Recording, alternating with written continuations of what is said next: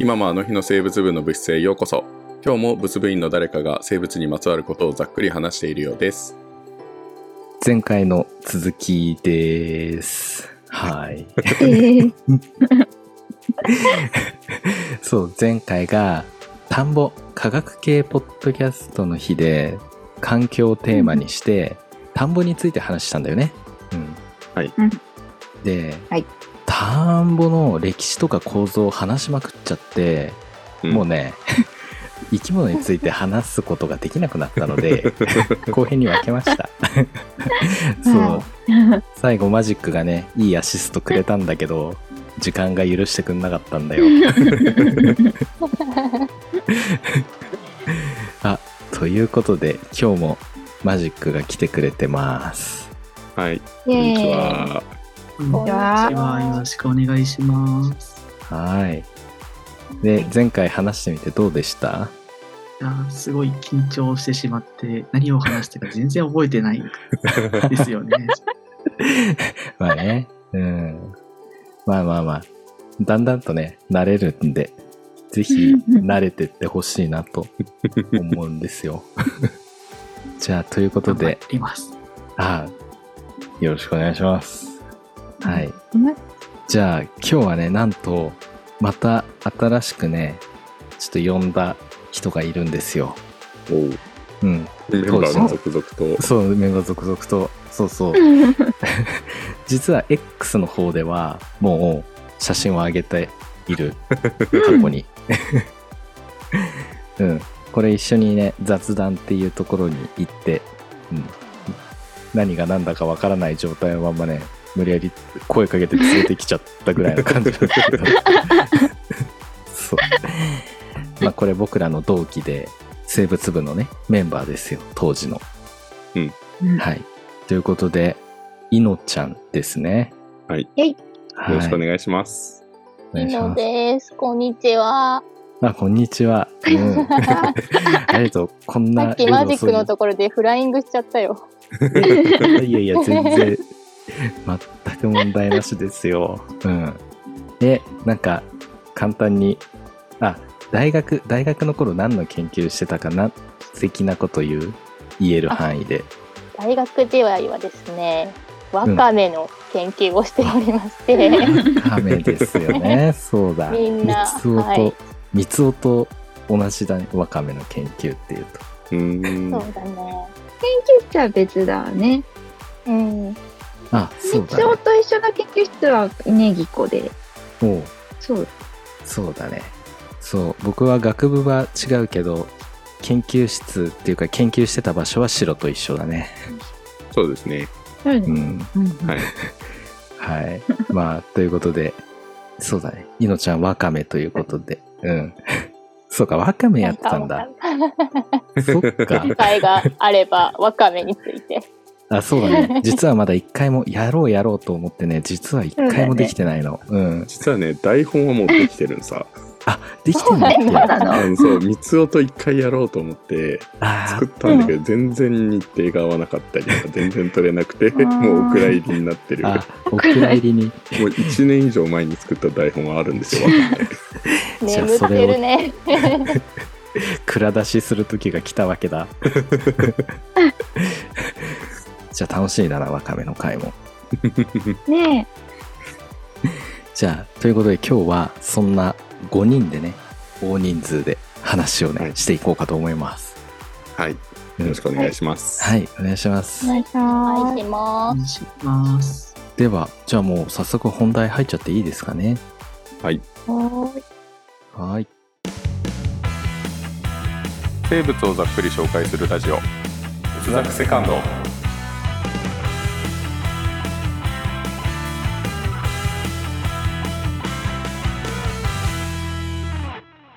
今もあの日の生物部豊です同じく白ですす。いのです。マジックです。ネギコです。今日は何を紹介するんですか？はい今日は田んぼの後編田んぼにいる生き物をメインにざっくり紹介していきますおーやっと生き物の話ですね。やっと生き物、こっからうん、こっからだよ。うんこ。れは、カッカゴンさんとリトルカッカゴンさんが一番聞きたかったことかな？あ、そう、本当に、そう、聞きたかったことは今日。前回の回はね本当に、あうん。そう。前回の回は本当にね、どうでもよかったと思う。ねえ、しかもざっくりに話しすぎちゃったからさ、聞く人が聞いたらちょっと怒られる内容だったと思うんだよね。多分。すごいざっくりしたけど、まあ、いいでしょう。うん。はい。じゃあ、なんか、田んぼの生き物にまつわる思い出とかあります？いのちゃんどう？田んぼ、田んぼって知ってる？いのちゃん。田んぼ知ってるよ。田んぼ知っアメンボとかがこう動いてるじゃん。あ、そうだね。ああ、田んぼ知ってる。さすがだね、やっぱね。うん。前回もね、身この感じで、前回もこんな感じで始まったのよ。田んぼ知ってる？っつって。一瞬止まるっていうね、みんな。そうね、身近だね。アメンボ、アメンボ確かにめっちゃいるかもね。うん。うん。あえ、マジックはどう？なんか田んぼの生き物で、なんか心に残ってるのある？田んぼだと今、ちょっと頭をよぎったのが、うん。何でしたっけ？えっと、結構頑丈な硬いバッタとかいるじゃないですか。結構頑丈な方少量バッタみたいな柔らかいやつじゃなくて、飛んでくる羽が生えてる。殿様バッタ的な？あ、そうです、そうです。トノサマバッタとか、あとなんか、緑の、なんだ、トノサマバッタとか、あと、茶色いトノサマバッタみたいなのが、すごい体当たりしてきて痛かったなって、あー、めっちゃぶつかってくるんですよ。すごい、いい思い出だね。ライダーキック、ライダーキックめっちゃ食らったってあ、ことか。そうですよ。ライダーキックだ。リアルだとこんな感じかなって感じ。そうね。リアルライダーキックで。うん。確かにね。いや、そう、田んぼね。いいよね、田んぼ。今でも水が張ってたらさ、ずっと眺めちゃう。あのおじさんずっと田んぼ眺めてるけど何なんだって周りから思われちゃうぐらい。うん。ねえ。まあということで、まあそんなね、水田、水が張った田んぼにはめっちゃ生き物がいるし、水が張ってなかったとしても、すっごいもうドラマがあったり、いろんな生き物がいたりするんで、今日はそれについてもう本当にもう前回以上にざっくり話します。はい。はい。今回登場する生き物は、まあ、10、10種とか20種ぐらい出てくるんだけど、ね、も毎回この番組では1種につき40分ぐらいで話してるでしょ？う。4よ400分とか800分とかね、話すことになっちゃうから、まあ1時間ぐらいで、ね、収め最終るので回。超えの。そうそうそうそう。そうなんですよ。まあということで、もうちょっとね、今回も台本いっぱいになっちゃったからバーっていくね。はい。じゃあ、皆さんまたちゃちゃ入れながら話を聞いてください。はい。はいまずね、季節ごとに水田の状態もさ、変わるじゃん？うん。ね。そう。なので、いる生き物もそれに合わせて変わってくるんだよね。うん。うんなので、まず、田んぼの1年をね、ざっくり紹介すると、5から6月に入水、水を入れて、で、白柿ね、やったね、あの、田んぼの泥を混ぜたりするよね。うん。うん。で、白柿をして、で、田植えをして、7月中旬から8月下旬に、まあ、茎が増えて、花が咲いて、穂が膨らんで、で、うんまあ、そっから、なんだろうな、10月中旬まで穂が熟して、っていう感じ。まあ、今もう8月終わりとか9月あたりにもう刈り取っちゃってるところもね、結構あったりしてね。うん。うん。多分、10月までにはもう、なんだろう、結構刈り取られてるよね、きっとね。寒い地方でも。そうだね。うん。うちの地方でも遅いのが多分10月とかになると。うん。うん。ね。そうだそうよね。うん。まあ、なので、まあ、水が張ってる時期と乾燥する時期とがあるね。うん。うんうんはい。で、まあ、それぞれに魅力的な生き物がたくさんいるということで、はい。はい。じゃあね、すまあ、結構水田で、やっぱりいろいろこう、ブワーって生き物が溢れてくると思うんだけども、その水田にはどれぐらいの生き物がいるのっていう、まあ概算みたいなのが出てるんだけど、うん。どうやうん。らその国内の水田には、微小なプランクトンから大型の鳥類まで全部合わせると、どれぐらいいると思います？プランクトンまで含めて？うん。何種か、何種ぐらい？一つの田んぼでってこと？それとも北海道にいるのと沖縄にいるのは別種として考えるとかそういうこと？ああ、うん。まあ、ざっくりその辺は、うん、平均的な感じで、ざっくり。何種ぐらいが水田にいると思います ?500 ぐらい。?500。ああ、なるほどね結。構いくね。え、どっくらいだろう。シンキング100タイムいかない。くらい100いかないぐらい。100いかないぐらい。まあね。80。ああ、プラまあンクトンで2、30いるとしえ、これ、え、待って待って待って。植物プランクトンとかも含めるってこと？動物プランクトンだけじゃなくて あ、まあ、それ言ったら、まあ、稲っていうのを一種としてカウントして、ってところから始まるよね、きっとね。含めるとか。バクテリアはどうする？ね。うん、あ、うんバクテリア。で水中バクテリアとかどうする？え、そしたらうん、え、もう、え百、数百レベルじゃなくない？あ じゃあ生えてくる雑草とかも含めてってことだよね。うんじゃないかな、多分。300とかにならない？100超えちゃうんじゃない？あ、三あ300種ぐらい？超えちゃう。うんうん。どうでしょう。マジックどうでしょう？めちゃくちゃ多い気がするんですけど、とりあえず1000くらいあ、1000ぐらい。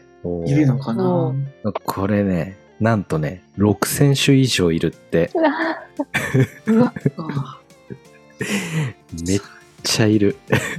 めっちゃいるねめっ。ちゃ溢れてる。もう。生き物だらけよ。6000種だからね。そ う種だからね。すごいよね。さっきの、さっきの問題、どこまでそれ含めてるの？ね、どんぐらいまで加味してんだろうねっていう。まあ多分このうちのほとんどは、まあね、幻覚生物とかなんだろうけど。うん まあね、まあ虫、虫も多いかな、多分ね。でまあということでね、じゃあ具体的な種を季節ごとぐらいに言っていこうかなと思うんだけども。はい。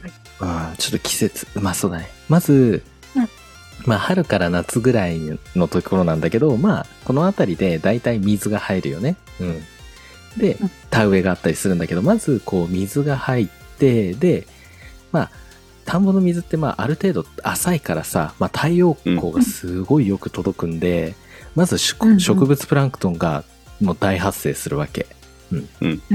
で、ここでね、ちょっとドラマチックなんだけども、その土の中に卵としてね、越冬していた者たちが一斉に目を覚ますわけ。まあ、孵化してくるわけなのよ。うん。うんそこで動物プランクトンとか、あとは、ホウネンエビとか、カイエビ、カブトエビなんていう、まあ、小さい甲殻類が植物プランクトンを餌にして増えていくのよね。まずね。うんうん。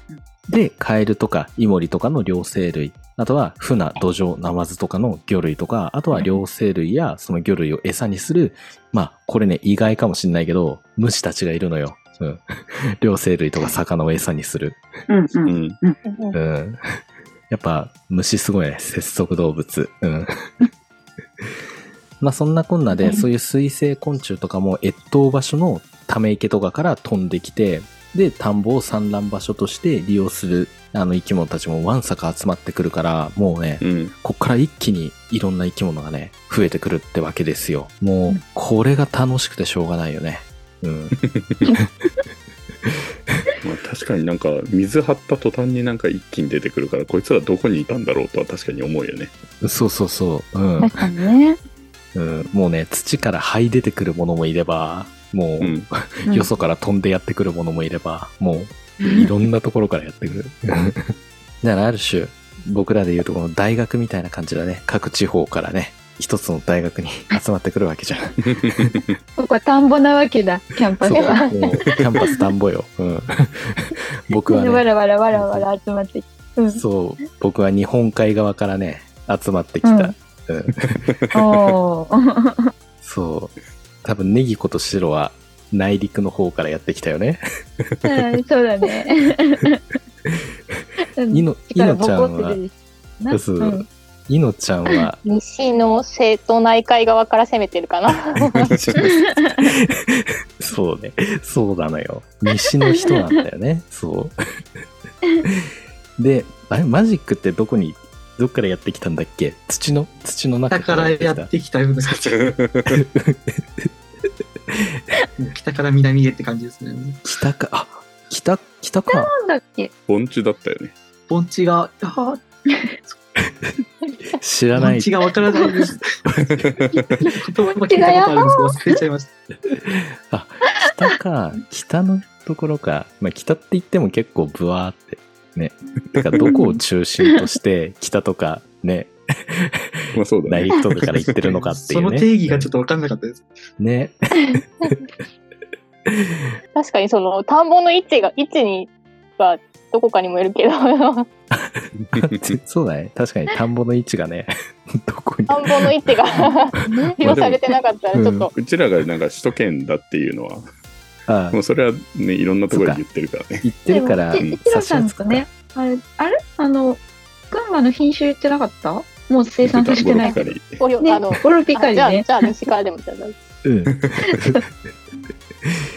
まあ、こん、じゃあまずは昆虫系から、もうちょっとね、その、種の内訳で見ると、きっと単細胞生物とかの方が多いと思うのよ。原核生物、うん真核生物含め含めて。うんうん。だけどちょっとね、今回そのちっちゃいやつは、ちょっともうカットしちゃってるわ。もう目に見えるサイズ。キリがないよ。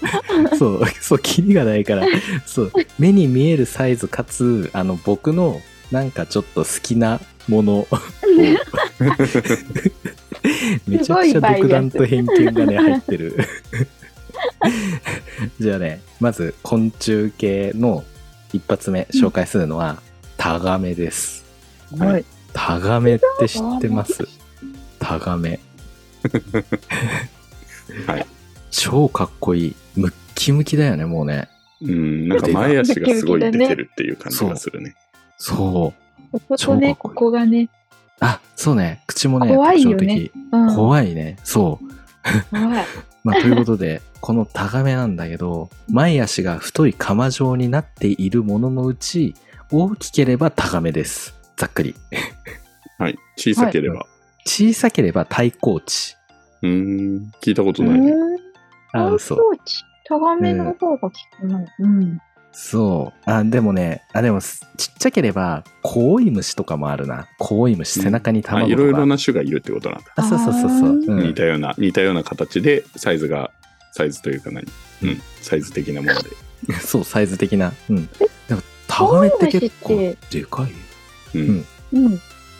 で、これはカメムシ目、コウイムシかタガメ属の人です。タガメ。ね。で、田んぼのハンターと言われる超強い生き物です。うん。うん肉食。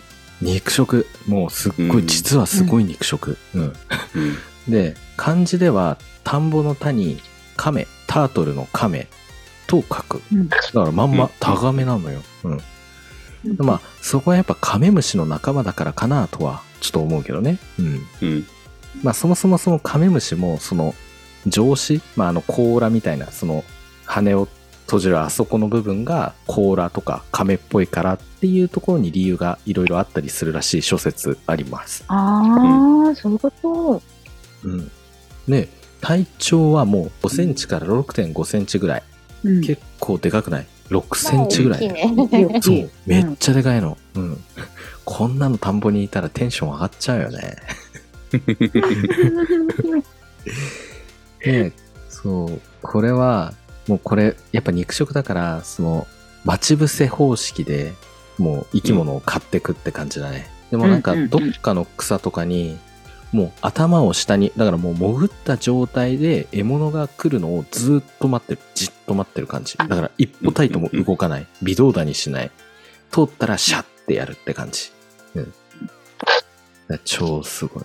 で、これ、だからずーっと頭潜ってるから、息大丈夫なのって思うかもしれないけど、なんと呼吸はお尻でね、やってるから大丈夫なんだよ。うんお尻はずっと外に出してるそう、ちょっと出してる。で、その、お尻についた呼吸管っていう、その管を、その、水上に出して空気を取り入れているから、だからもうずっと潜ってられるんだよね。うーん。まあ確かにタガメってなんかずっと下向いてるイメージがある。そうそうそうそう。うんうんうん。だからこのシュノーケル方式ってことだね。うん。うんうん。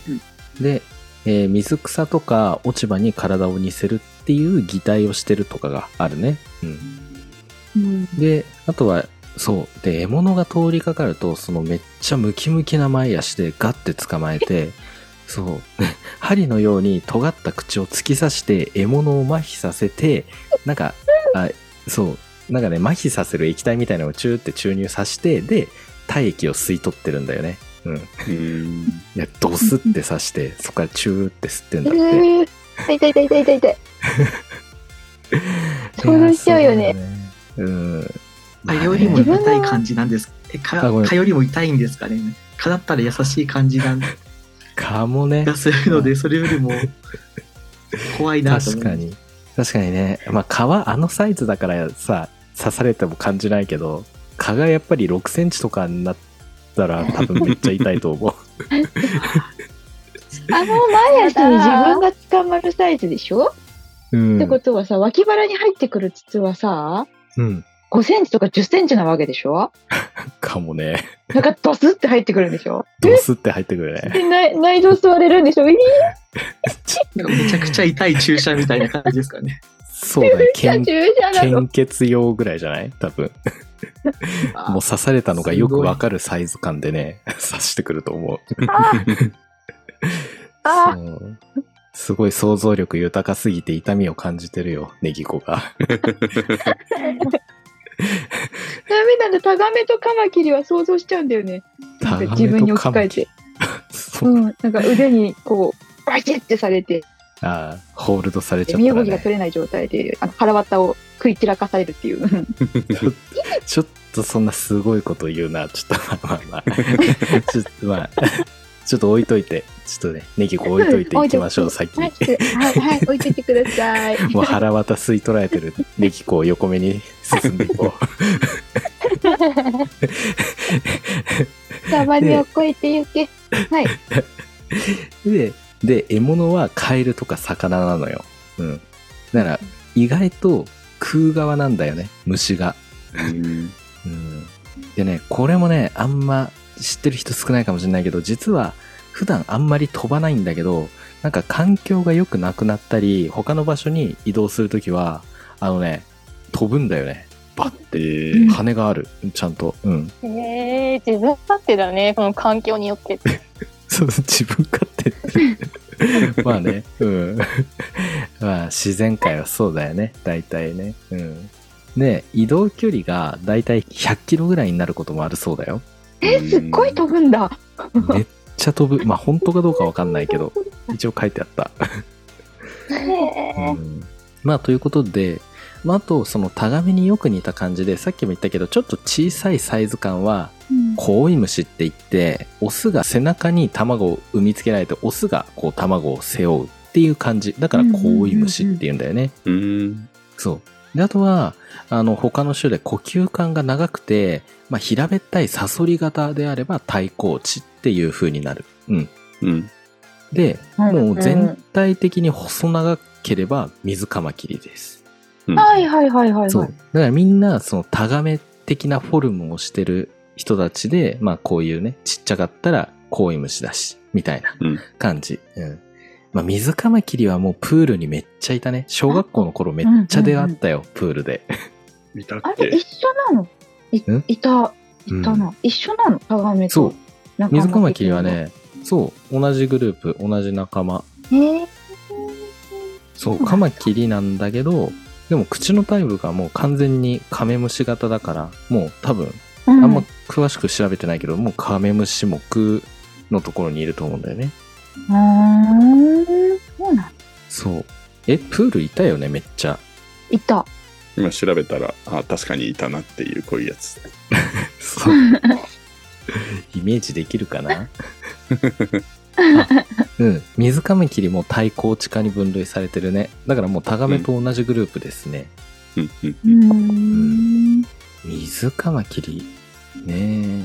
そう。まあでもね、まあ、とりあえずこんな感じなんだけど、もうね、今収録時間はもう30分超えてんの。もう。うんうん実は。早い。このペースで喋ってると、もう明日になっちゃう。もうす、すごいことになっちゃう。三三部構成になっちゃうから、ちょっともうちょっとざっくりいくね。ごめんね。はいあの、はい他の生き物ごめんなさい。うん。で、次、えー毛の生えた後ろ足をオールのように平泳ぎっぽく泳いでる人いるよね。これあんま見かけないかもしんない。これ見かけたらラッキー。うん、めっちゃ少なくなってるから。わかる？こう、後ろ足でワシャワシャワシャワシャって、なんか、泳ぐ。あれさ、えっと、うんあの、コロンとしてるやつだよね。あ、そう、コロンとしてるやつ。緑っぽいような。えっと、あ、そう、緑っぽいような。えっと、えっと、えっと、えっと、ゲンゴロあ、正解、ゲンゴロウ。ゲンゴロウです。はい。おー。そうなんですよ。うん。これもね、見れたらラッキーなんじゃないかな。あんま最近見ないよね。いるとこにはいるけど。うん。まあ、これね、体長3から4センチで楕円形で呼吸法なんだけど、これタガメとはちょっと違ってて、その羽とお腹のね、腹の間に空気を溜めておいて、で、お尻に空気の泡をつけて水中の酸素を背中側にある気門に取り入れて呼吸する方式、タンク方式をとってます。うんだからなんか毛がいっぱいあるからそこにまあ空気をまとわりつかせてみたいな感じだね。で、定期的に外に出てくるのか。うん、そうそうそうん。う。うん。で、大食いで死んだ魚とかも食べるんで、田んぼとかでは掃除名人とも呼ばれてたりするそうだよ。うーん。う。うんん。で、匂いにすごい敏感で、獲物の匂いを感じ取ると、なんかこう、流線形のね、体型を生かしたハイスピードで急接近して、で、大きな牙でグッて噛みつくっていう感じですよ。ね、すごい。うん。でうん、飛ぶことが得意で、木登りとか地上を歩くことは、歩くことはもう苦手らしいね。うん。うん。うんでこれ意外とね、完全変態ですね。そう、幼虫、さなぎ、成虫っていう漢字を取ります。うん。うん。うん。で、幼虫の方が成虫よりも獰猛で、昆虫とかオタマジャクシとかメダカとかも捕まえて食べるみたい。うーん。アグレッシブ。幼虫も強いのよ。うん。で、大きな牙で獲物に噛みついて、で、牙にある管から消化管を、消化液を流し込んで肉を溶かして吸い取るっていう、うーん。大体水生昆虫こんな感じなんじゃないかなって 気がするね。うん。肉溶かすんだよね、やっぱ。うん。で、その他にはゲンゴロウに似ていて、なんかこうジタバタ泳いでるのがガムシっていうものもいる。うん。もう本当にゲンゴロウとよく似てて。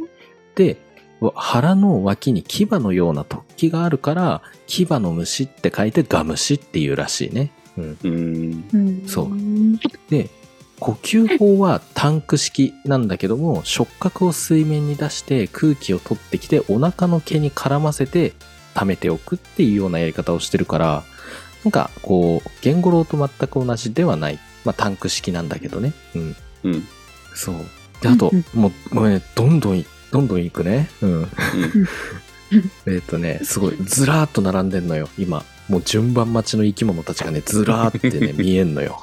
僕のはい、次の方、ネクストっつってね。どんどんやってくるじゃあ次の方、えートンボです、トンボ。はい。トンボ、はいざっくりしてる。トンボです。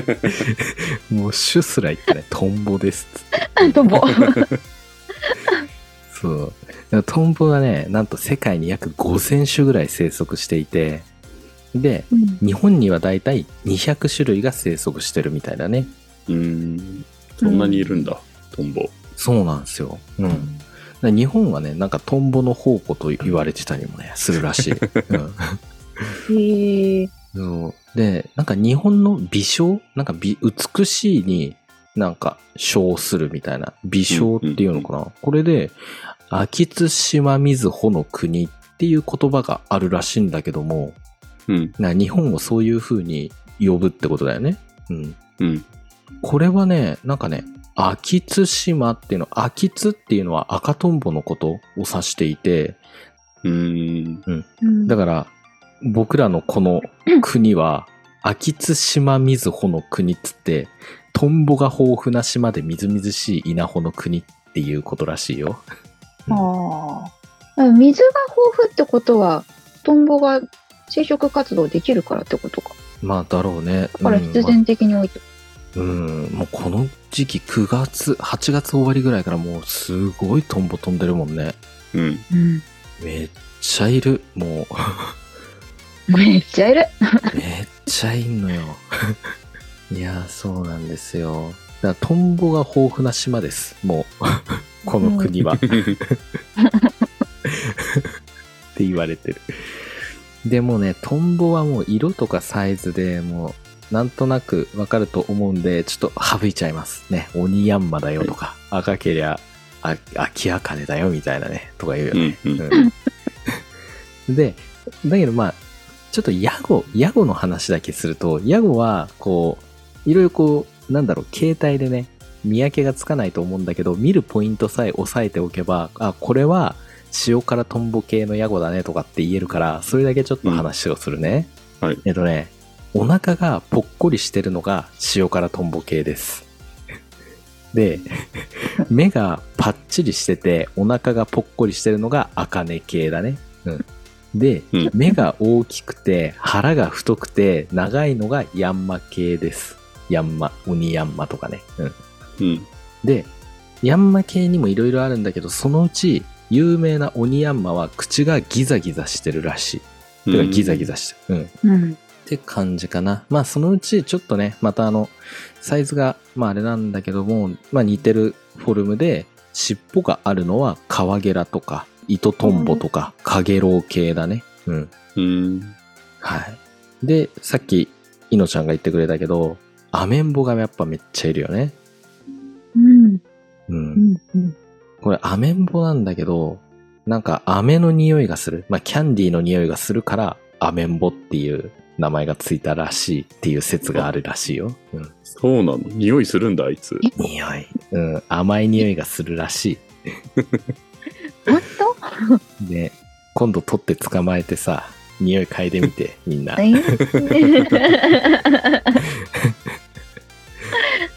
そう。で、腹の端に突起があれば、波アメンボで、全員羽を持っていて、突起がなければヒメアメンボです。うん。うん。で、あとはもう、ゾウムシとか、コガラシミズムシとか、マツモムシとか、四つ目の水すましなんかがいます。昆虫系では。うん。うん。以上、昆虫系でした。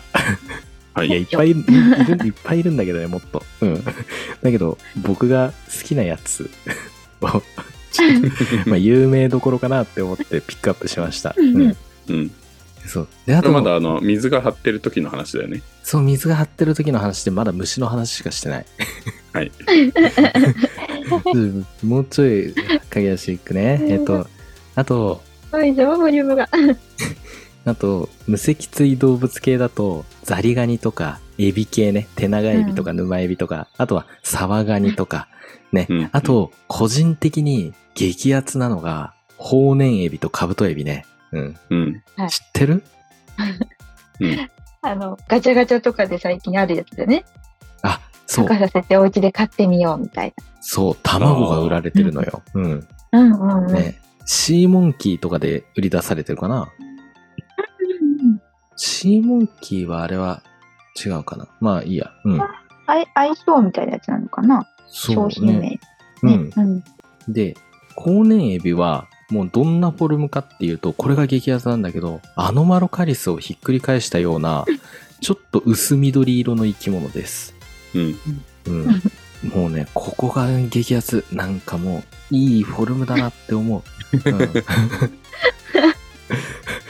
ん、で、これちょっと気になってね、昔調べたことがあるんだけど、アノマロカリスとは全然もう違う生き物らしいから、なんか生き残りとかではないらしいよ。へーうん。うんそうちょっと残念って思った。生き残りだったらいいなってすごい思ったんだけど。激アツだね、それは。うん。うん、そうなのよ。うん、であとやっぱいいのが、尻尾がね、ちょっとオレンジっぽいのも、なんか、いい色合いだよね。まあ、ということで、そんな生き物がいるんですよ。うん。あと、カブトエビもね、激アツ。これもね、なんか、古生物っぽいよね。やっぱね。うん。カブトガニをもう単純にちっちゃくしたみたいな感じだもんね。そうそうそうそう。うん。鎧のような甲羅をかぶったエビだね。うん。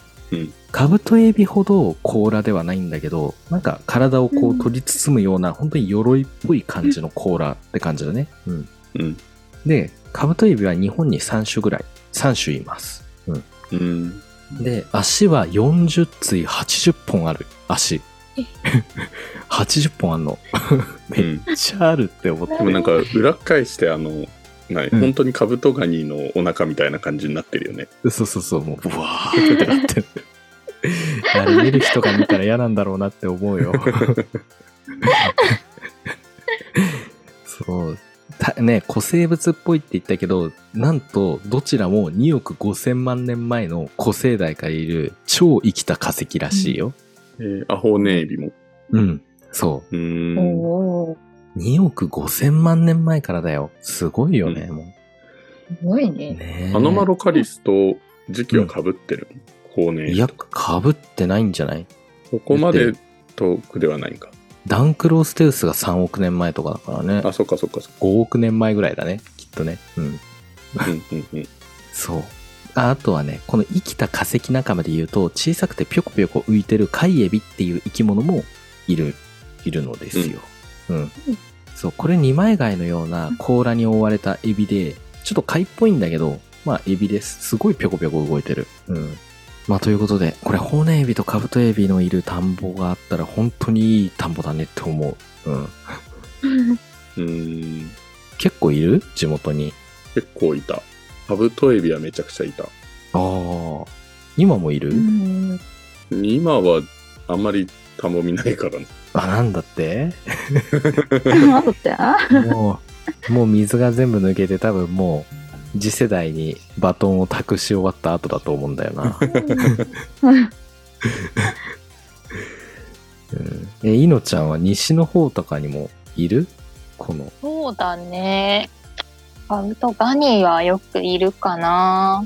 おいい田んぼだね。え、カブトガニ？カブトガニがいるの？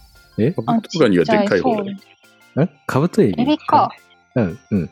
カブトガニがい成長したら結構大きくなるよね。え、こんぐらい ?3 センチとかじゃないかな。そうだよね。うん。え、でも多分、いるいる。今はちょっと多分いないけど、本当にちっちゃい頃多分。いいね。そうなんだ。まあ、ということで、うん。カブトエビとホウネエビはね、すごい探しちゃう。もあしちゃう。う、うん、ロマンのある生き物だなって思うよ。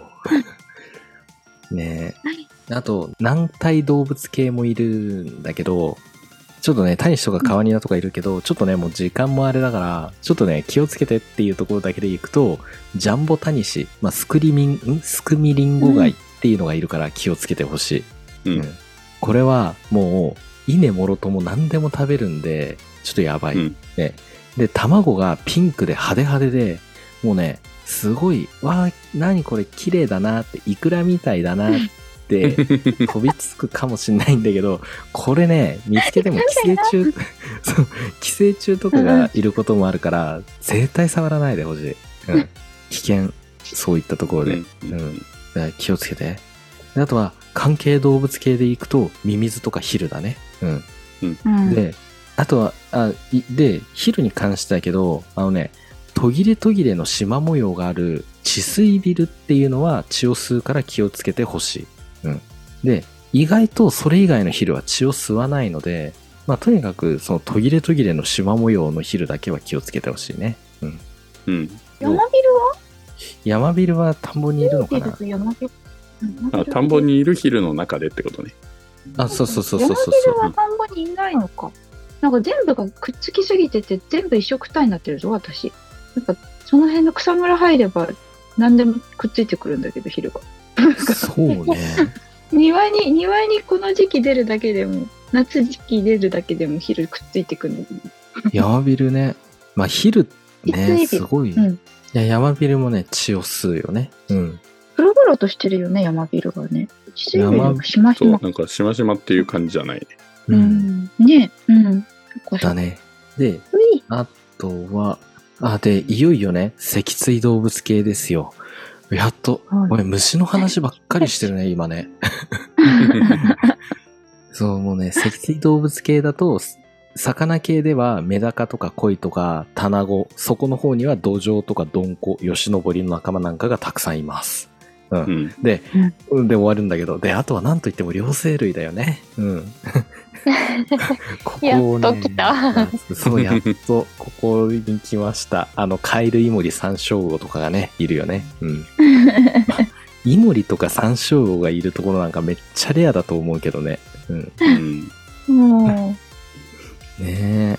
まあでもよく見るのはね、カエルとかと、あ、カエルとオタマジャクシだと思うん。う。うん。う。うんうんうん。まあオタマジャクシもね、いろいろ姿形、その目が離れてるとか、なんかキリッとしてるよとか、いろいろあるんだけど、うん。もうこれはいつか台本を公開するので、そこで見てほしい。もう、ちょっと、ごめん、虫の話しすぎた。ほんとごめん。うん。まあ、ということで、どうしようかな。まあ、いっか。うんで、あとは、亀とか捕食者としてやってくる蛇とか、あとはサギとかカルガモとかの鳥系などがもういるんで、まあ、とにかく多様性の宝庫になってるってわけ。うん。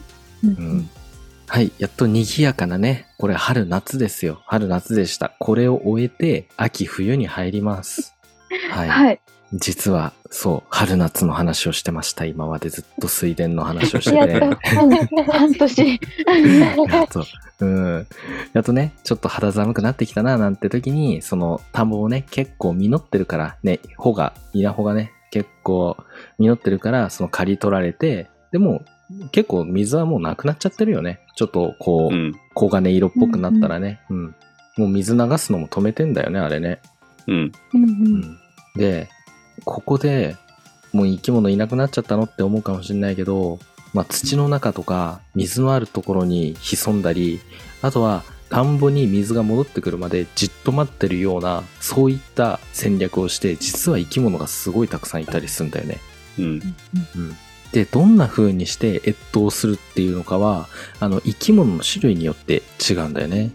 これ、うん大まかに言って、泥や土に潜るタイプの人、水のある場所に避難する人、卵で冬を越す人の大体ざっくり3通りあります。うん。うん。うん。地上で落ち葉の下とか泥とかに潜り込む上陸越冬と水中でじっとする水中越冬の2種類がありますね。うん。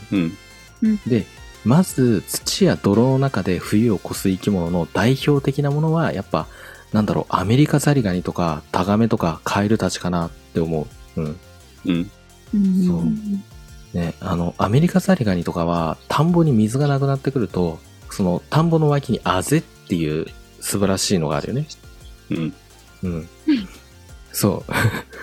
あれもね、オーバーテクノロジーなんだよ。あぜっていうのが。そう、すごいね。うん。その、田んぼの脇道だね。脇道。土が持ってあるような。うん。うん。あそこに深い穴を掘って、その中で過ごしたりするらしいね。ザリガニはね。うん。うんで、エラで呼吸してるんで、完全に水のないところでは死んでしまうと。でも、穴の中は適度な水分と湿度があって、実は生きていけんだよね。水が流れてなくても。うん。結構た溜まってる、水がね。うん。うんで、アマガエルとかトノサマガエル、ヒキガエルとかは、あ、とかも土の中で冬を越します。うんうんね、あの、オタマジャクシは水がないと生きられないけど、まあ大人のカエルはね、それほど水を必要としないんで、だからまあ冬眠できるってことですよ。うん。うんうん。で、次はね、水のあるところに避難して冬を越すタイプの人たちなんだけども、まあ田んぼやその周辺にはやっぱ土壌とかメダカとかタモロコとかが住んでんだよね。うん。うん。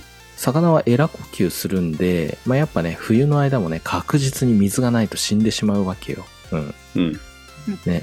まあなので、まあ夏の間にね、田んぼとか狭い水路に入り込んでいた魚は、水のある水路とか水たまりとかに避難して、なんかいろいろやりくりして過ごすらしいよ。うん。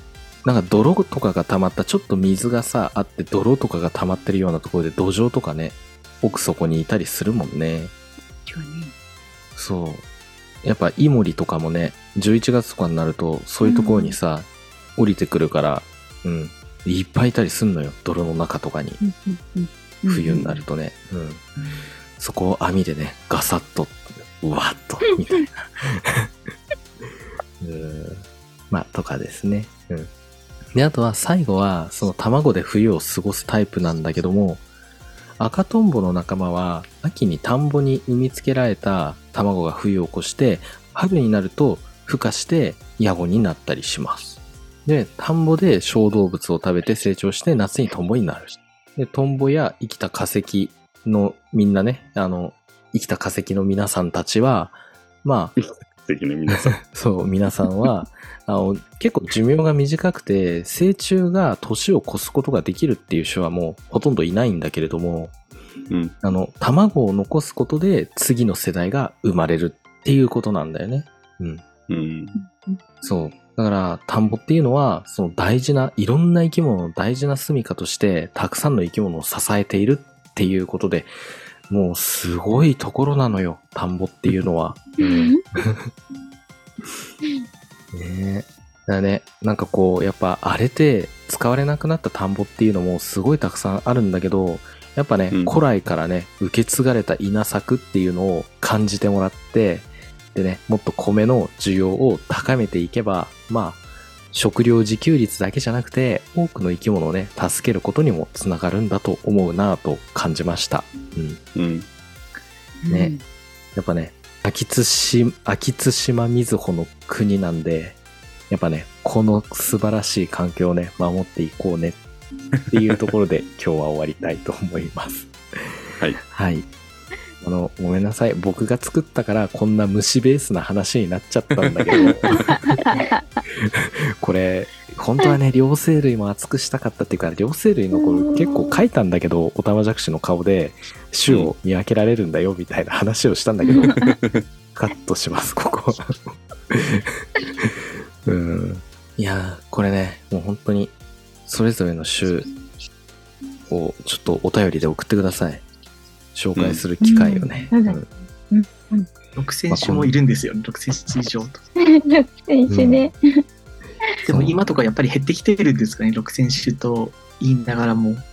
ああね、減ってそうな気はするよね、やっぱりね。いろんな環境の変化とかで。ちょっとそれは寂しいで悲しいですね。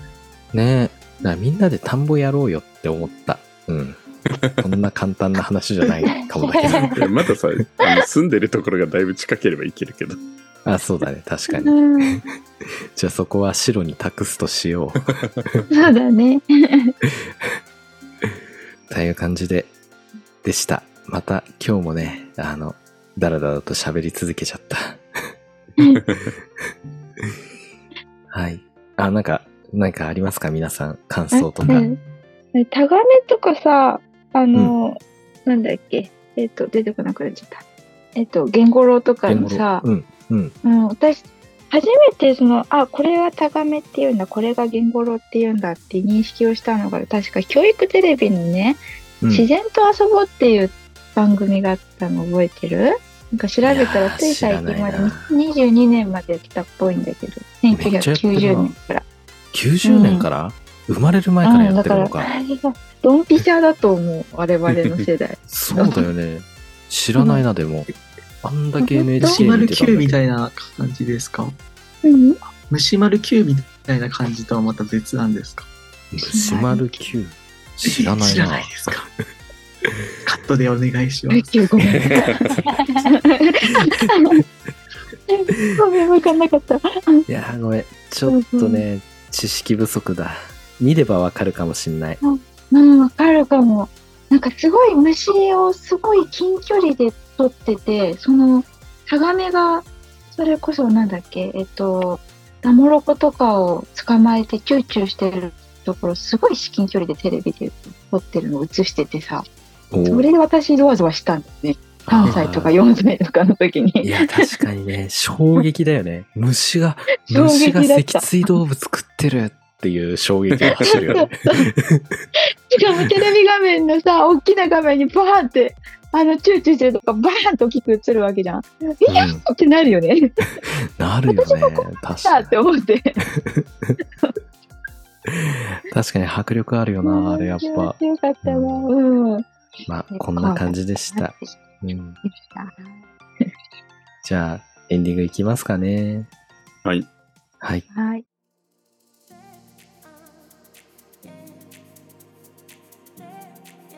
お聞きくださりありがとうございました。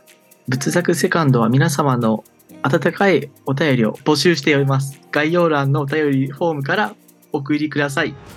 詳しくは X や公式ホームページ、今もあの日の生物部の部室であるディスコードをチェックしてください。今回紹介した内容はざっくりだけです。これ以降の深掘りは物部員の皆様に委ねます。今もあの日の生物部、トヨと、プロと、マジックとキノとネギコがお送りしました。ではまた次回も遊びに来てください。お疲れ様でした。お疲れ様でしたお疲れ様でした。でした。あはい、ありがとうございました。いやーすみません、10回ぐらい言ってしまいました。ー、いや、全然。いやー、ちょっとね、やっぱ、だらだらと話しすぎちゃった。なんか、う？んそうやっぱ台本長い分さなんかやっぱはこっちが話すフェーズが増えちゃうからやっぱ台本もうちょっとね短くていいな。私半分ぐらいまでさ前回の台本でさどこ話してんのかなってずっと探しててさ。あごめんい。や、同じだった、同じだった。なんか最初なんかそうか、台の方見てて、うん。時代飛ばしてんのかなって思って。ずーっと雑談してるみたいになっちゃうよじゃあね。いつこの話するんだろうみたいに待ってたってことだね。えみたいな。あごそうだった。そうだそうだ。言わなかった申し訳ない。スロールバー見たらあれいっぱい下に続いてるなあそうって思って。そうなんですよ。今回前編後編だからそう、立て続けに送っちゃった。うん。いやー、田んぼね、もう、もう水はないな。残念。残念ながら、この時期はもうんう僕のいるところは。うん。でもめっちゃ、めっちゃ楽しんだな。この夏、田んぼ。めっちゃ写真撮ったよ。そっかそうだね そう。いや、これもちょっと X に上げていこう。まあ、ということで、これ、カウケポッドキャストの日に、の続きなんだけど、これ、本当にうん。なんか2エピソードにしてよかったんかなっていう。いや、わかんないんだよな。これ、かそう、関係ポッドキャストの日っていうイベントをしていて、基う本ん一番組1エピソードを流して、で、なんかプレイリストがあるんだけど、まあそこのプレイリストに載せるんだけど、一番組が2エピソードもそのプレイリストの中に入れていいのかっていう、あれがある。なんか、こいつらだけなんだみたいになっちゃうからなって思って。これはじ、ゃあまあ、ちょっと今回はホスト権限ということで。あ、ホスト権限でいく？それか、はいそれか前編は、そうね。プレイリ前ストに載せ編を使ってもらうっていう感じかな。ううんん。で、後編はもうこっちに引き込むために、あえてプレイリストに載せないみたいな。あいつら前編って言ってたけど、後編どこで聞けんだみたいな。うんじゃあそうしましょう。じゃあまあ、とりあえず科学系ポッドキャストの日のやつは前編。うんまあ、あれがね、10日に配信ですからね。そう。10日に配信。うんお。これが、えじゃあもう配信してるんですか？あ、もう配信してる前。うん。もうマジックの声はもう全世界に届けられたよ。うん。これ、世界デビューか。世界デビューですよ。ああ、難しい。えでもさ、マジックなんか一緒にご飯食べた時さ、なんか、あの、やったら？みたいな話しなかったっけ？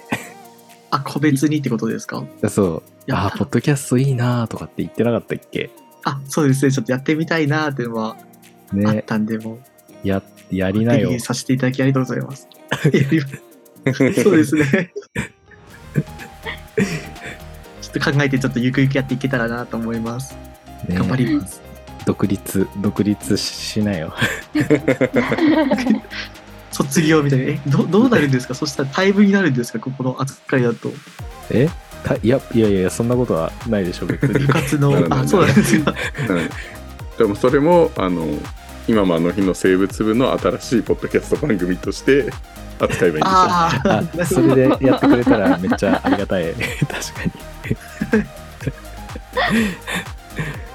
あということであこれからあのそう今回こんな長ったらしくてダラダラ話しちゃったんだけど普段こんなことはないいやでも最近こうなりがちだけどまた声をかけるんで そもそも生物は紹介してなかったからね、最近あんまりあ。そうそうそうそう。うん。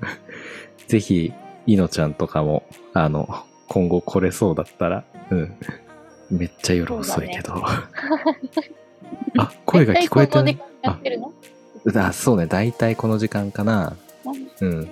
この時間ぐらいになってしまうのだ。うん。あということで、じゃあ、すいません。明日も皆さん仕事なのにありがとうございました。あ ありがとうございました。りがとうございました。流れが分かって楽しかったよ。そう。またこんな感じでやるんで、ぜひ、また声かけるんで、お願いします。はい。はい。そそういえば、あの、アマゾンの件って多分、あ、でも言ったか。アマゾンあ、ごめん。えっと、科学系ポッドキャストの前に言ってるんか。うん。うん。じゃあ、いいか。あ、でも、あ、なんでそううん。科学系のやつは言ったと思う。多分。うん前編の方でも。うん。はい。あ、じゃあ大丈夫です。え、なんだっけ？え、なになになんだっけ？なんか、アマゾンミュージックで聞くと、なんかあの、うんスタンプラリーみたいな感じで、10番組聞くとポイントもらえるよっていう。そう。アマゾンポイントもらえんのよ。マジか。うん。私アマゾンで聞いてんだよね。あ、そうなの？最高。うん。13マジか日以降にか。そうプレイリストが公開されるはずだから、そのプレイリストで10番組ぐらい聞いてスタンプラリーみたいな感じでやっていくとポイントもらえるよ、らしいよ。へー。うん。マジか、やってみようかな。で。もこれ思ったんだけどさ、科学系ポッドキャストのその話の中でみんな言ってるからさ、うん。うんうんうん。なんかそれを、あ、じゃあ今回の話は Amazon で聞こうっていうよりはさ、もう一回聞いたものをもう一回聞くみたいな感じになるよね。あそうだね。確かに。うん、まあそれも良いのではないでしょうか。まあ、ね。その後の10月からもそういう感じですからね。うん。きっと。えということで。いやー楽しかった。5人。いいねこの。うん。あそうだ。あの9月のどっかの土曜日にまたちょっといややりたいんだけど梅酒をねちょっと作ったんであー。梅酒の会をしたいんだよね。梅の会をしたい。ちうん。うん。ょっとね梅をの梅酒を飲みながら収録したいんだよね。ちょっとそれ参加したいな、私。ちょっと作った梅酒を送れないかなって思って。ほう。そう。あ、あ、うん。あ、あ、あ、あ、そう。か僕が各お家に。そう僕が作った梅酒を配れないかなと思っていて。でもそれでお腹壊されたら嫌だしな。壊さないか。なんかよしじゃあ もう超超眠くなってきた時間帯だからありがとうございました、ありがうんとうございました。